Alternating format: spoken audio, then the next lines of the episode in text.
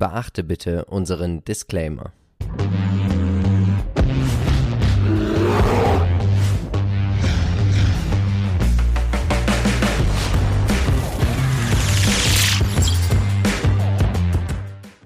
Hallo und herzlich willkommen zu einer neuen Folge des Aktienchecks. Wir sind Philipp und Marcel von Modern Value Investing. Und auch heute werden wir natürlich wie immer versuchen, dich mit aktiven Investmentideen dabei zu unterstützen, mehr Rendite zu erwirtschaften. Wenn auch du keine Investmentidee mehr verpassen möchtest, dann abonniere gerne unseren Kanal und aktiviere die Glocke. Marcel, unsere Community, man kann es nur jede Woche immer sagen, hat wie immer hervorragend abgestimmt. Und das Schöne finde ich persönlich beim Aktiencheck ist ja, wir haben immer andere Unternehmen. Wir Genau. haben mal Wachstum, wir haben mal Value, wir haben mal Dividenden, wir haben mal Unternehmen, die keiner kennt, wir haben Unternehmen, die jeder will. Ja. Und der Bela, unser Zuschauer, der schafft es irgendwie, die komplette Community immer zu überzeugen, weil alle Unternehmen, die er vorgeschlagen hat, sind heute hier im Aktiencheck. Ja, krass, ne? Also das ist ein Vorreiter, ein Vordenker. Von Also ich würde sagen, Bela, vielen lieben Dank. Er soll sich bei uns melden und dann kriegt er eine Tasse. Er kriegt eine Tasse. Gut.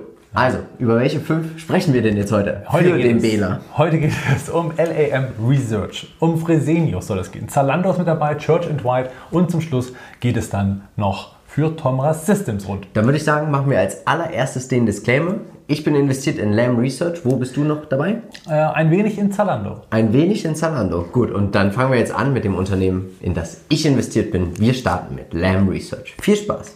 Du bist investiert, lieber Philipp. Ja. Das hatten wir gerade schon gehört. Und jetzt darfst du uns natürlich sagen, was LAM Research macht. Sie sind ein Schaufelproduzent, zu finden in jedem Baumarkt, wie zum Beispiel der Home Depot oder natürlich auch der Hornbach Holding. Nein, Spaß beiseite. Sie sind der Hersteller von Geräten für die Halbleiterindustrie, für die Chiphersteller und sie haben Geräte, die schaffen es. Und das hat mich auch wieder ein bisschen dann überzeugt. Also natürlich auch die Aussichten. Ich mag ja Schaufelunternehmen.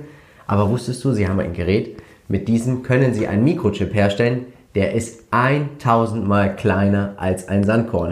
ja also. Bill Gates wird sich freuen und natürlich auch alle Corona-Geimpften, dass sie jetzt diesen Mikrochip wahrscheinlich drin haben. Und deswegen bin ich hier natürlich eingestiegen. Aber also es ist unglaublich, wenn man sowas herstellen kann, solche Maschinen.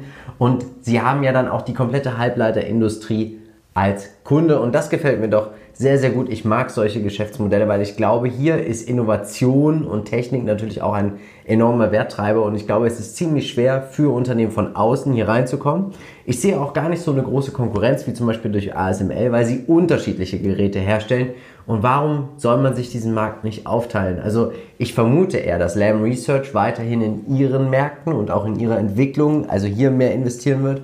Und es lohnt sich für sie eigentlich nicht, zum Beispiel ASML mit anzugreifen mit einer anderen Entwicklung. Ich glaube, sie machen einfach weiter Forschung und Entwicklung in dem, was sie können. Was denkst du? Ja, naja, vor allen Dingen ergänzen sie sich ja. Ne? Also Ja. Es ist ja so, dass eine große Produktionshalle für Chips jetzt nicht nur ein gewisses äh, Gerät braucht, um jetzt alle Chips durchzujagen, sondern man hat natürlich da eine Vielzahl an Produktionsreihen, an verschiedenen Stationen, wo eben dann bestimmte Produktionsfertigungen stattfinden. Und da ist eben unter anderem LRM Research, die Produkt, äh, Prozess 1, 3 und äh, 8 abbilden könnten zum Beispiel Ja. und ASML kann halt andere wieder abbilden. Insofern kommen die sich gar nicht ins Gehege, sondern sind im Prinzip da parallel auf dem Markt unterwegs. Und genauso sieht das auch Seeking Alpha. Ein Analyst hat geschrieben, es geht eigentlich nur darum, die Zeit noch kurz auszusetzen, bis die Analysten wieder ihre Preis-Targets, also ihre Kursziele nach oben setzen. Und ich hoffe natürlich, dass das möglichst bald passieren wird. Wir sehen, dass 66% der Umsätze mit den ganzen Maschinen erzielt werden und die anderen 34% mit den ganzen Support dahinter. Und das gefällt mir doch sehr gut. Genau, das ist auch das, was Jungheinrich und Kion zum Beispiel auszeichnet, dass sie im Prinzip vor allen Dingen erstmal sich implementieren lassen in eine Produktionsstätte und dann eben durch die Wartungsverträge auch immer wieder äh, fortkehrende Einnahmen generieren können. Was sagst du uns denn heute eigentlich, wo weltweit die Umsätze erzielt werden? Genau, so ein Großteil natürlich in China, in Südkorea und Taiwan, das sind so die Chip-Hochburgen dieser Welt.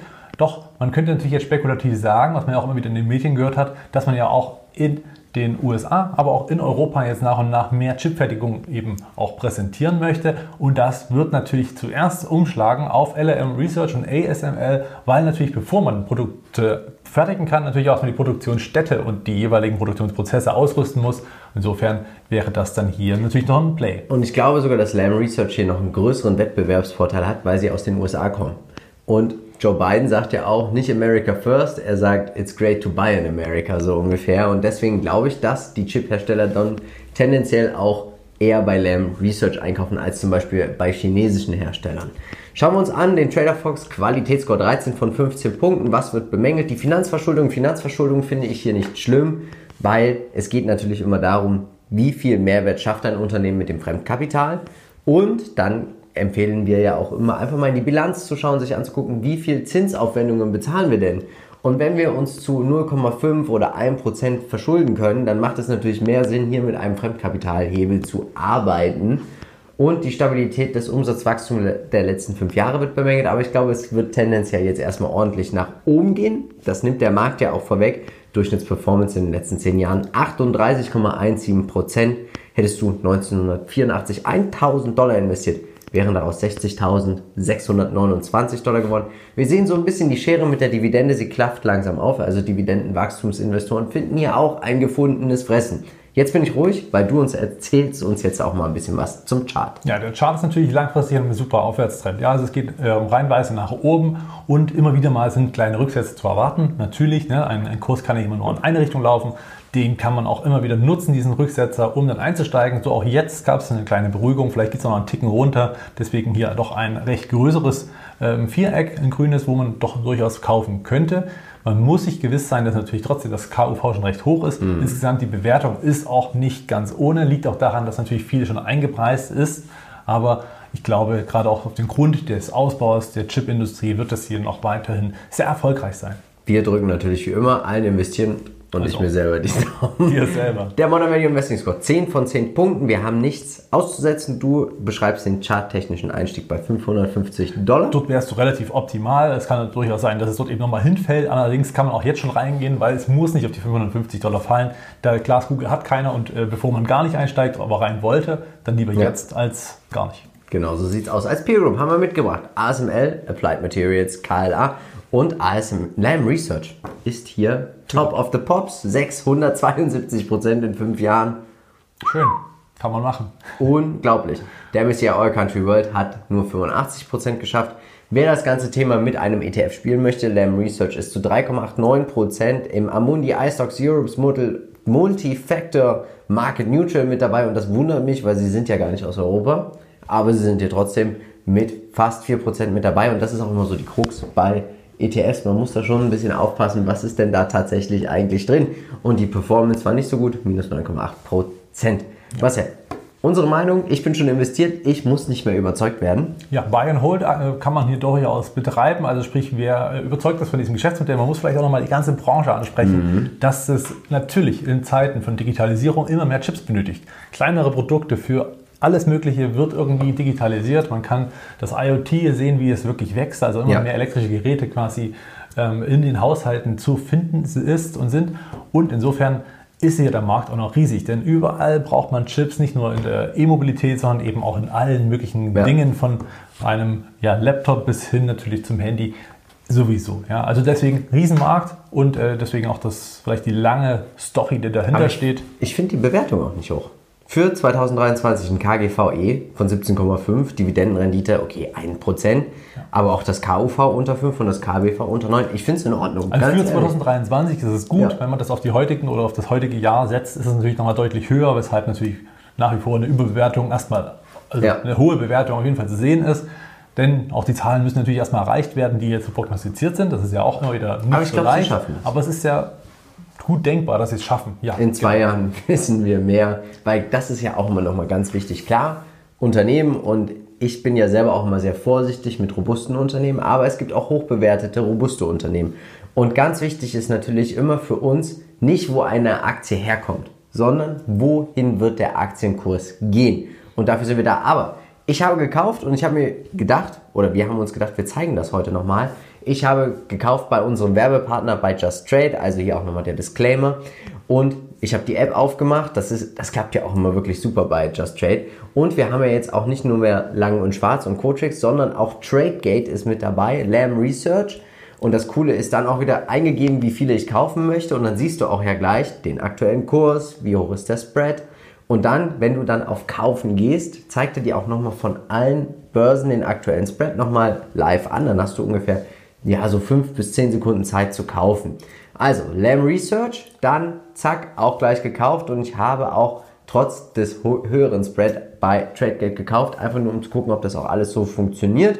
Und siehe da, zack, mit Nintendo, Dana hier und auch natürlich MSCI, was wir hier gerade sehen, ist Lam Research dann auch schon in meinem Depot. Und Marcel, passend dazu zu meinem Kauf haben wir ja einen neuen Aktienpodcast und worüber sprechen wir?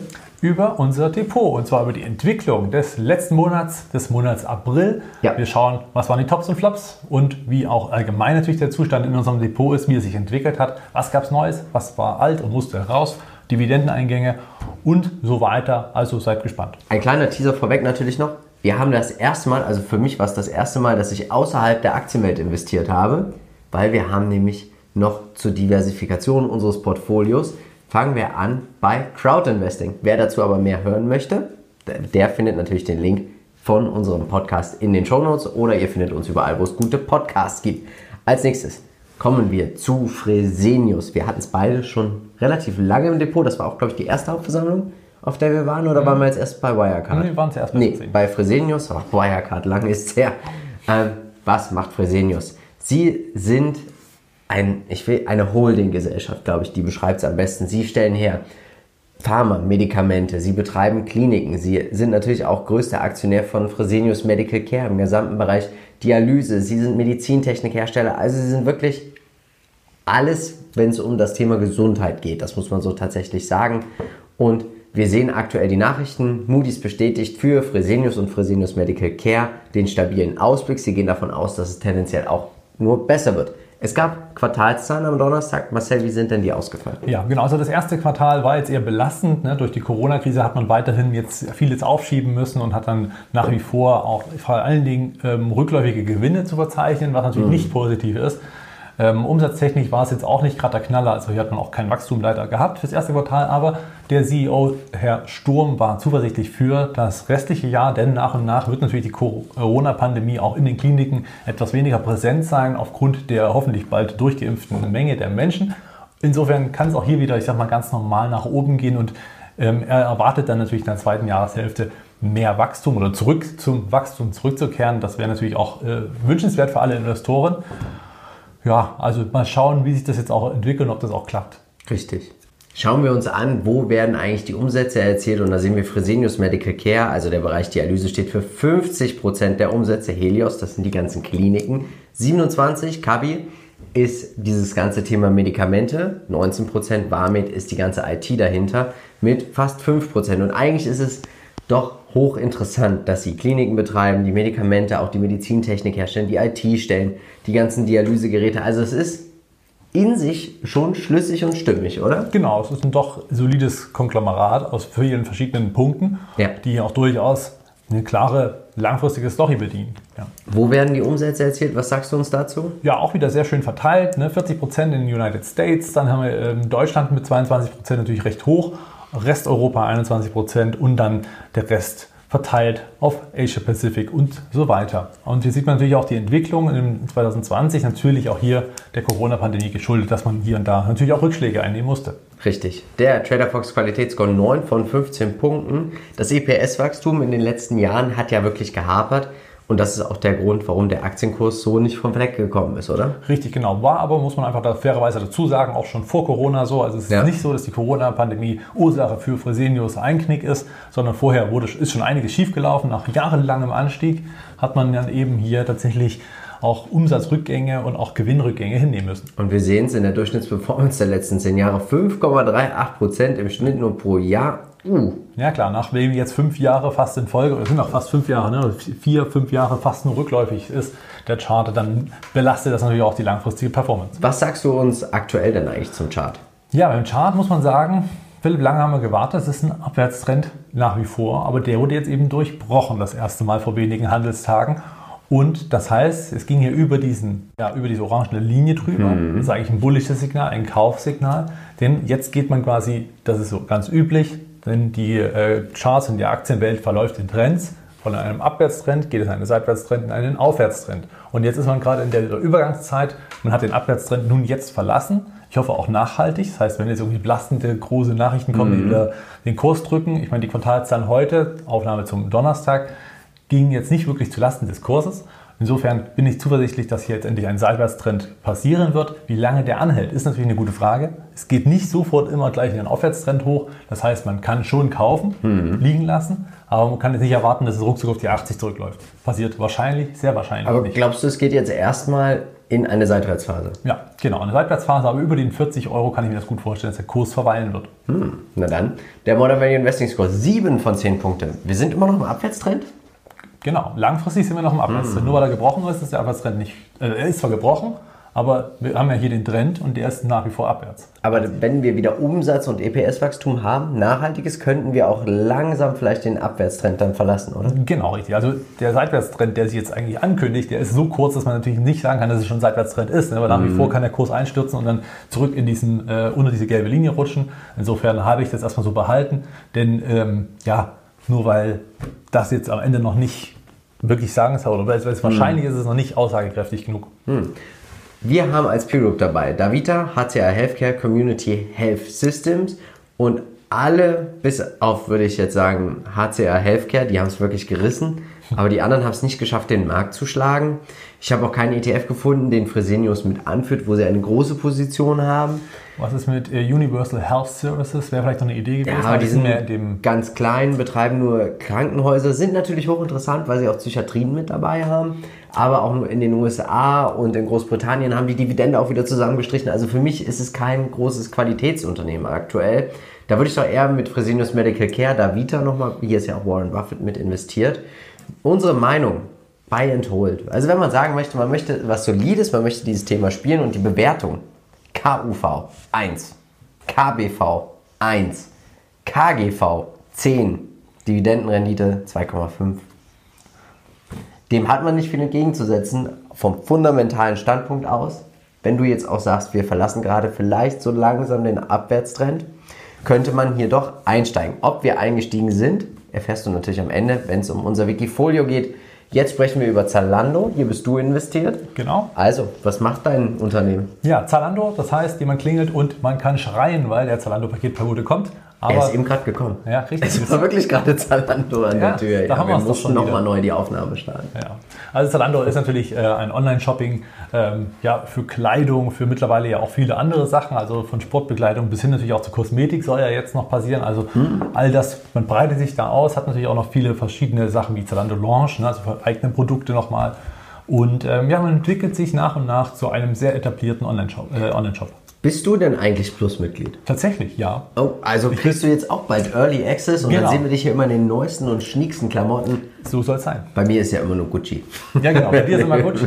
Ähm, Zalando führt das eben ein. Das macht natürlich ganz äh, viel Sinn, denn das Problem ist natürlich, dass man bei, ja, bei Käufern eine Saisonalität hat. Ne? Also in bestimmten äh, Saison äh, gibt es natürlich dann mehr Umsatz und jetzt hat man mit diesen, diesen Plus-Mitgliedern natürlich wie bei Amazon auch, dass man so eine Art Prime-Mitgliedschaft hat und dann eben immer wiederkehrende Umsätze oder zumindest schon planbare Umsätze eines Abonnements quasi Welche mitnehmen kann. Vorteile hast du von Plus-Mitgliedschaft? Also unter anderem, das, was wir jetzt hier gerade gesehen haben, dann natürlich auch eine, schn- ähm, eine schnellere äh, Lieferservice, dann hast du noch bestimmte Servicepunkte mehr zur Beratung wohl und noch ein paar andere Kleinigkeiten. Ich denke, das werden sie weiter ausbauen, um eben das Ganze zu ermöglichen. Interessant dabei ist, dass eine Jahresmitgliedschaft 12,50 Euro kostet. Oh. Für alle, die wirklich öfter äh, bestellen bei Zalando, ist das ja eigentlich kein großer Hindernis. Also es scheint schon sehr attraktiv das zu muss sein ich mal so weitergeben. und ich glaube, das ist nicht ganz schlecht. Wir sehen, wo werden die Umsätze erzielt und da sehen wir einfach, der Fashion Store macht 85%, also das ist der Online-Shop. Off-Price sind tatsächlich auch Sachen wie zum Beispiel die physischen Stores, also die Zalando Outlet, die stehen auch schon für 12%. Wo werden denn die Umsätze erzielt? Ja, genau. Also schön ausgegliedert natürlich. Also Rest of Europe ist natürlich mit 47 Prozent äh, mit dabei. Deutschland, also die Dachländer sind im Prinzip ein 38-prozentiger Anteil. Also insofern trotzdem Ziemlich interessant. verteilt. Ich glaube, Zalando ist wahrscheinlich so das beste Unternehmen, das Rocket Internet je hervorgebracht hat, oder? Könnte man so im Nachhinein sagen. Mittlerweile ist die Bewertung bei Ich glaube, 21. HelloFresh ist auch noch mit dabei. Hm, Weiß ich jetzt nicht ganz genau, müsste ich nachgucken. Aber man hat mittlerweile 21 Milliarden Bewertung. Das natürlich entspricht für das Unternehmen mittlerweile. Sind wir, sehen wir das Unternehmen bald im DAX? Davon gehe ich aus. Wachstumsscore 12 von 15 Punkten. Durchschnittsperformance in sieben Jahren 23 Prozent. Hättest du 2014 1000 Euro investiert, wären daraus schon fast 4000 Euro geworden. Und das Einzige, was bemängelt wird, ist der Trend. Und da würde ich sagen, gehen wir jetzt mal direkt zum Chart. Ist es denn so schlimm? Nö, eigentlich überhaupt nicht. Ah, schade. Ich dachte, es gibt jetzt Einstiegskaufgelegenheiten. Ja, tatsächlich ist es trotzdem eine Kaufgelegenheit innerhalb des Aufwärtstrendes, denn ihr seht, die rote Linie ist so im Prinzip die Unterkante des Aufwärtstrendes, der da doch recht solide verläuft. Und ähm, immer wieder gibt es diesen Rücksetzer auf diese rote Linie und auch jetzt ist dieses geschehen. Das heißt, wer einsteigen möchte, hat jetzt natürlich eine gute Chance. Das Kurspotenzial einer bis 100 Euro ist natürlich schon da. Und ähm, sollte jetzt, ich sag mal, der Kurs unter diese rote Linie rutschen, so haben wir natürlich erstmal mehr Abverkäufe zu erwarten, keine Frage. Äh, Bei mir läuft die Zalando-Aktie tatsächlich, tatsächlich im Sparplan, weshalb ich sag mal, da gar nicht so richtig auf den Preis gucke. Aber im Prinzip ist Zalando da, ähm, denke ich, sehr, sehr erfolgreich, denn man hat ja auch wirklich starke Wachstumsraten in dem Gesamtumsatz, also den sogenannten GMV. Das ist ja dieser Umsatz, der im Prinzip über die Produkte generiert wird und nicht der Innenumsatz von Zalando. Und auch der wächst halt rasant. Das heißt, immer mehr Menschen gehen und sind mittlerweile gewohnt, statt normal äh, zu shoppen, was man ja aktuell auch relativ schwierig kann, einfach auf Zalando oder auch About You zu gehen und dann dort ihre Sachen bestellen herliefern lassen, anprobieren, vielleicht auch wieder das zurückschicken. Aber hier muss man sagen, hat es Zalando auch geschafft, die Retourenquote, die ja doch recht kostenintensiv ist, natürlich auch nicht umweltfreundlich ist, stark zu drücken. Und das hat man auch jetzt in den Quartalszahlen wieder repräsentieren können. Wie viel Gesamtposition hast du Zalando schon in deinem Depot? Äh, Es sind, ich glaube, es sind wenige Aktien, also drei, vier Aktien. Das ist nicht viel. Also wirklich so. nur ganz frischer Sparplan. Das ist jetzt. Was ist deine Zielallokation? Wie viel Prozent von deinem Depot möchtest du haben? Na, eins, eine, anderthalb Prozent. Anderthalb. Mehr, mehr muss vielleicht nicht sein. Gut, Modern Value Investing Score 10 von 10 Punkten. Wir haben nichts auszusetzen. Und als Peer Group haben wir Farfetch dabei, die Global Fashion Group. Aber Zalando hat es geschafft, alles outzuperformen. Genauso wie den MSCI All Country World und natürlich auch den iShare Stocks Europe 600 Retail. Und hier sind sie dabei mit fast 10%. Ja. Das ist schon eine, eine Hausnummer. 10% in einem ETF alleine, aber trotzdem 201% in fünf Jahren. Das kann sich sehen lassen, meine Damen und Herren. Unsere Meinung, du bist, musst nicht mehr überzeugt werden. Ich bin auch der Meinung, kleine Position im Depot könnte man machen, Buy and Hold. Ich werde mir das Unternehmen auf jeden Fall mal näher anschauen. High Growth Investoren, sie wachsen auch noch über 10%. Wir sehen jetzt hier, oh oh, Dividende 0,03%, rechnen Analysten damit. Vielleicht ist das ja für dich dann auch mal eine Chance. Ich würde es mal cool finden, wenn man mal, bist du in ein Unternehmen investiert, wo du schon von, wo du von Tag 1 an bei der Dividende mit dabei bist? Nein, fällt mir keins ein. Ich glaube, das wäre mal ziemlich cool, bei einem Unternehmen dabei zu sein, was noch keine zahlt. Und dann geht's los. ist eine Frage der Zeit, glaube ich, werden wir irgendwann hinkommen. ja, du mit ist. Tech-Unternehmen eh. Ja, mal schauen. Ne? Aber was ich ganz spannend finde, ist tatsächlich die, die Long Story, weil sie es eben schaffen, immer mehr Kunden zu gewinnen, natürlich europaweit. Dann haben wir, wie gesagt, die Abonnements, die ja dann auch sicherlich mal irgendwann steigen mit zunehmenden Ja. Vorteilen, die man eben genießt. Die Rück, diesen Rückgang der, der, der äh, Retouren ist ganz wichtig. Und hier gibt es ja doch relativ viele Startups, die es schaffen, ähm, dass man direkt an der App die, äh, die Klamotten anzuprobieren und dann eben hier wirklich die Retourenquote minimal hält. Das finde ich eben alles sehr, sehr schön. Das gefällt mir sehr gut. Und ich glaube, jetzt wird Zalando nach und nach weiter profitieren. Ich habe es mir gerade aufgeschrieben. Zalando kommt mit auf meine Watchlist. Machen wir weiter. Wir gehen in die USA und wer kennt nicht Vanish, Oxy, die super Werbung. Ja. Church and White. Church and White ist so. Äh, Christian Viröl hat gesagt, es sind, sie sind ein Speedboot. Ein Schnellboot der Konsumgüterindustrie. Sie kaufen starke Marken, sie haben starke Marken mit hohen Margen. Sie setzen sich keinem Preiskampf aus. Und Church and White schafft es auch kontinuierlich jedes Jahr zu wachsen in einem Markt, der deutlich, deutlich weniger wächst als der Weltmarkt. Und wir schauen uns die aktuellen News an und mal wieder hat man die Quartalszahlen herausgegeben Ja. und mal wieder alles pulverisiert, was es zu pulverisieren gab, solide Zahlen. Tatsächlich. Ja. Und das ist natürlich immer spannend, wenn man das schafft als Konsumgüterriese. Also Genau. was heißt Riese? Sie sind kein Riese, kein Gigant, aber sie sind schon sehr etabliert. groß. Sind Ein etablierter. etabliert. Das ist, und ich habe die Aktie leider noch nicht. Ich wünschte, ich hätte sie. Wir sehen auch gleich warum. Wir sehen, international macht man nur 16,9% der Umsätze. Man hat noch spezielle Produkte, die für 6,1% stehen. Und Consumer Domestic sind allgemeine Konsumgüter, wie zum Beispiel Vanish Oxy. Was sagst du? Umsatzverteilung weltweit, regional? Also natürlich noch recht lastig in den USA Mhm. und der Rest dann äh, international, unter anderem mit Vanish Oxy Action. Ne, das auch das, äh, ich weiß noch, als Kind habe ich das immer gerne angeschaut, diese, dieses, Werbung. dieses Teleshopping. Und dann fand ich es immer ganz witzig, wie auch wirklich die Flecken weggegangen sind. Unglaublich. Ich dachte mir so, ich dachte, das muss doch gut sein, wenn die das können. Wenn du es bald bei mir im Bad siehst, bin ich ja eingestiegen. ja, das werde ich dann sehen. Ähm, ja, also kann natürlich noch mehr diversifiziert sein weltweit, aber das kann ja auch noch kommen mit steigendem Produktportfolio. Ich würde sagen, der Trader Fox Qualitätsscore. 15 von 15 Punkten. Ich finde keinen Makel.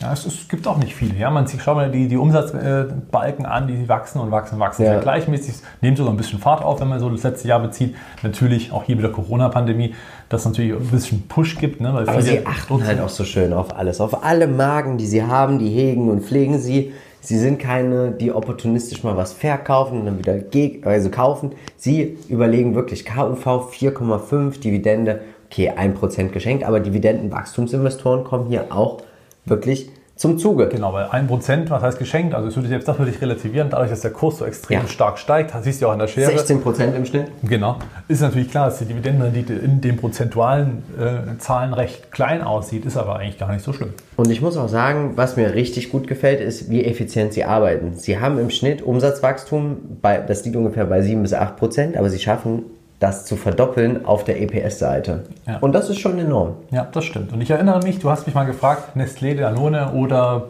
was war das noch? Irgendeine Art Unilever, Unilever, genau. Und da hätte ich wahrscheinlich einfach Churt und White sagen sollen. Mm. Das würde ich eher bevorzugen als die drei vorgenannten. So, ich schreibe auch Watchlist. Kommen wir zum Chart. Du darfst. Ja, der Chart, wir haben es gesehen, langfristig eine super klare Sache, ein Aufwärtstrend, der sich sehen lassen kann. Natürlich hat man immer wieder mal kleine Übertreibungen, wo es dann auch wieder Rücksetzer gibt. Und äh, man sieht es auch, das Corona-Tief war einen Tag, ging dann nach ruckzuck wieder raus, weil natürlich klar war, dass die äh, Lebensmitteleinzelhändler nicht zumachen und deswegen natürlich auch die Produkte weiterhin präsent sind für den Endkunden. Jetzt hat man natürlich einen starken Anstieg gehabt nach Corona und natürlich dann auch wie bei vielen Konsumgüterherstellern erstmal eine Korrektur. Die wurde jetzt überwunden, das ist dieser rote Strich, das war die Oberkante der äh, Trendlinie, der kurzfristigen und dann ging es eben nochmal auf die alten Hochs auf die mhm. rote Linie, über die rote Linie, jetzt nochmal die Ausbruchslinie bestätigt und ab jetzt kann es wieder nach oben gehen. Und jetzt steigen wir ein? Könnte man eigentlich machen. Hm.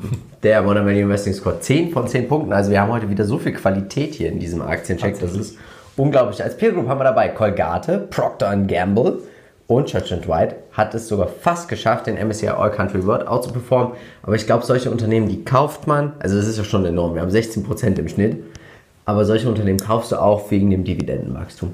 Genau, ja, Oder? das auch noch. Genau. Also es ist einfach solides, man kann damit ruhig schlafen. Oh ja. Man geht durch jede Krise ohne Probleme. Also das ja, würde ich so sagen. Unsere Meinung? Buy and Hold. Es hat sich gelohnt und es wird sich auch weiterhin lohnen. Ja. Die Bewertung ist, denke ich, trotzdem noch in Ordnung. Sie wissen, was sie tun. Ich glaube schon. Ist, ja. Das ist irgendwie, also sie haben nicht diese langen Seitwärtsphasen, wo es heißt, das Management muss konsolidieren, was man macht.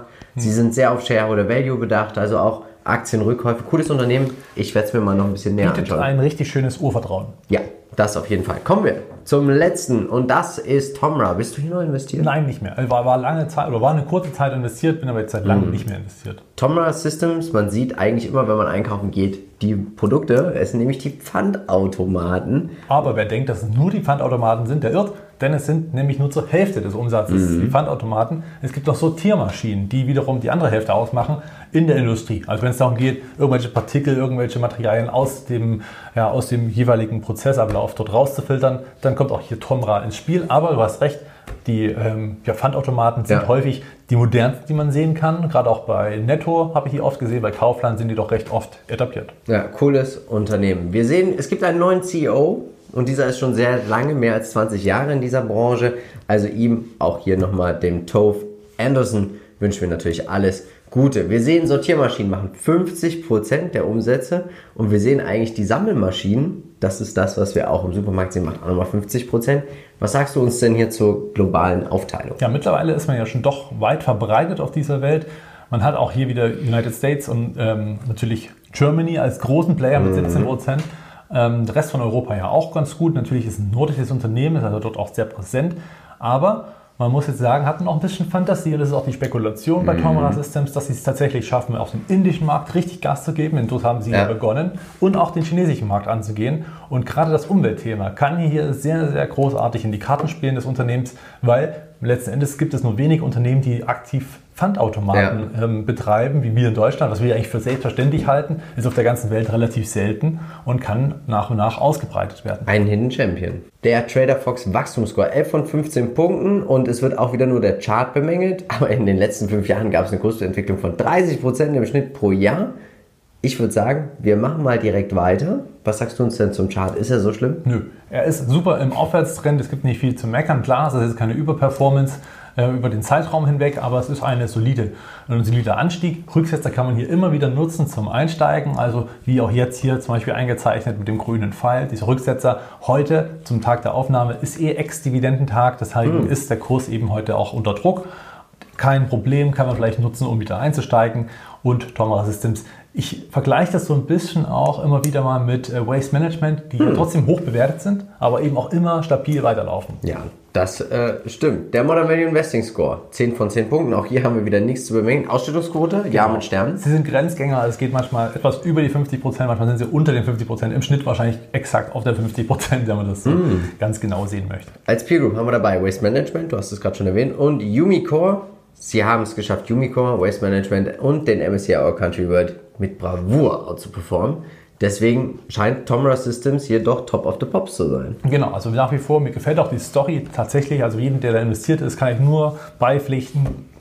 Sehr gute Entscheidung. Unsere Meinung?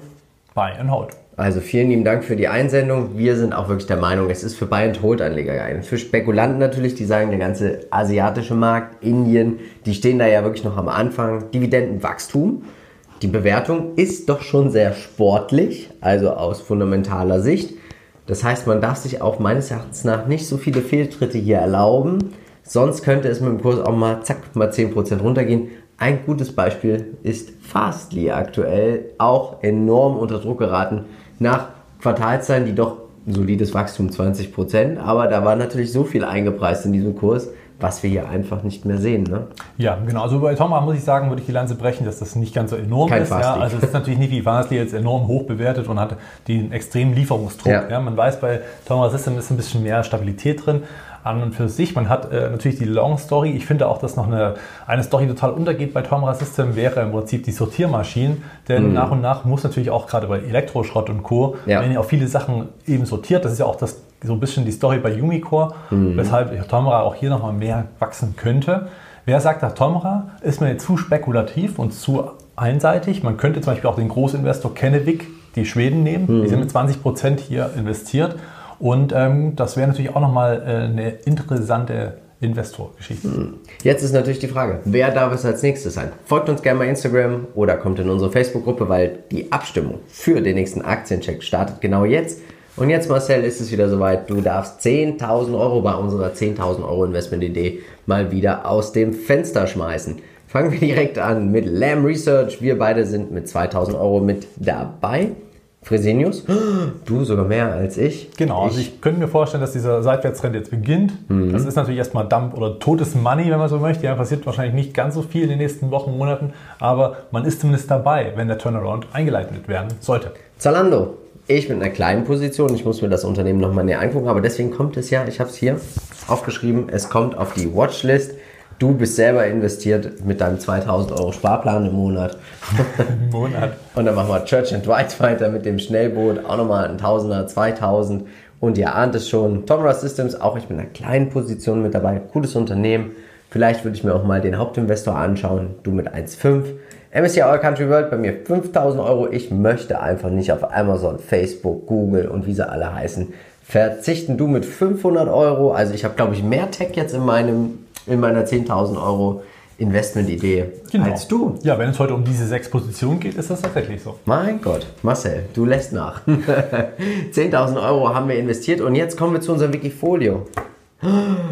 Ja. Komm, du darfst das Pflaster abreißen. Na, ich reiße es ab. Also minus 5% oder minus 5,3% dieser Wochenperformance ist natürlich A, dem Rücksetzer im Tech-Bereich geschuldet. Die Zinsängste oder die anderen Renditen drohen weiter zu steigen. Mhm. Und jetzt hat natürlich die Finanz, äh, also Ministerin der USA gesagt, wir könnten uns vorstellen, dass die Zinsen dieses Jahr erhöht werden.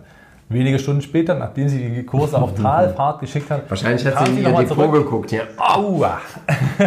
kam nochmal zurück und hat gesagt, Moment, ich habe dich ein bisschen falsch verstanden. Also es kann passieren, dass wir das, also es ist kein, wir es werden es so machen, es ist ein, eine Möglichkeit für, für, den Fall, dass der Markt oder insgesamt überhitzt werden sollte, also sprich die ganzen äh, Zuschüsse in die Wirtschaft natürlich dann dazu führen, dass eine inflationäre Wirkung eintritt.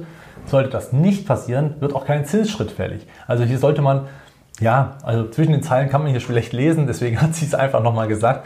Moment, keine Panik, es ist nicht sicher, dass wir die Zinsen erhöhen und man muss es halt immer relativieren. Mhm. Auch wenn die Märkte empfindlich reagieren, hat man natürlich dann die Effekte, dass man ja, Angst hat vor Zinsschritten, auch wenn es am Ende so geringfügig ist, dass es Ja. eigentlich keine Alternative zu den Aktienmärkten darstellt. Aber warum Fastly jetzt raus? Liegt ganz einfach daran, es waren enorm schlechte Quartalszahlen. Du hast angesprochen, 30% Wachstum waren das tatsächlich umsatzseitig. Das klingt zwar viel, ist aber für Fastly in dem, was sie eingepreist haben an Unternehmensbewertung, doch recht wenig. Viel schlimmer noch, man hat den Verlust vergrößert und der Ausblick für das Quartal 2 und der Ausblick für das ganze Jahr 2021 sind deutlich zurückgeschraubt, also nicht das Wachstum, was man ursprünglich angenommen hatte für dieses Jahr. Und das honorieren natürlich auch die Anleger mit einem saftigen Abverkauf. Den müssen wir uns leider beugen und deswegen sind wir hier auch nicht überzeugt auf eine schnelle Erholung bei Fastly, weshalb wir hier auf Verkaufen getippt haben. Wir steigen bei einem robusten, soliden Unternehmen ein. Wir steigen bei Fresenius mit ein. Wir haben auch, du hast es ja auch gerade gesagt, wir haben jetzt wahrscheinlich so einen Boden erreicht und jetzt dürfte es nach oben gehen. Wir hoffen natürlich, dass das passiert, aber nichtsdestotrotz möchten wir dir nochmal unseren Aktienpodcast, unseren Depotrückblick-Aktienpodcast ans Herz legen und den letzten Aktiencheck. Nächste Woche gibt es einen Chartcheck von dir. Ja, selbstverständlich, gerne. Von mir auch ein Fundamentalcheck. Und dann bleibt mir eigentlich nur eins zu sagen. Wir von Modern Value Investing sind überzeugt. Es gibt immer irgendwo einen Bullenmarkt. Natürlich werden wir versuchen, diesen zu finden, um dann auch in diesen zu investieren. Also, bleib bitte dabei bei Modern Value Investing. Ciao. Ciao.